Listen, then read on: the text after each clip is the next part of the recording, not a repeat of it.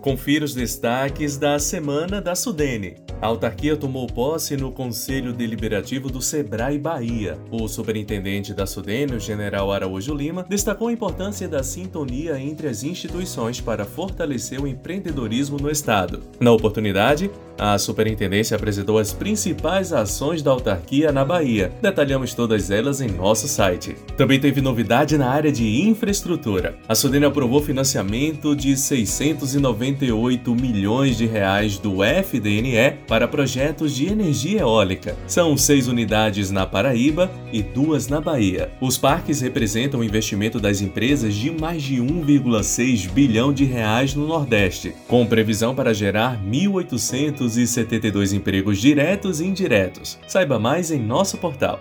Também participamos de uma apresentação na Universidade Federal de Feira de Santana, na Bahia. Na ocasião, apresentamos os principais projetos da Sudene na área de inovação, conectividade e desenvolvimento regional. Participamos também de uma videoconferência com representantes do Ministério do Desenvolvimento Regional para alinhamento de ações. Nós mostramos os nossos principais projetos em andamento.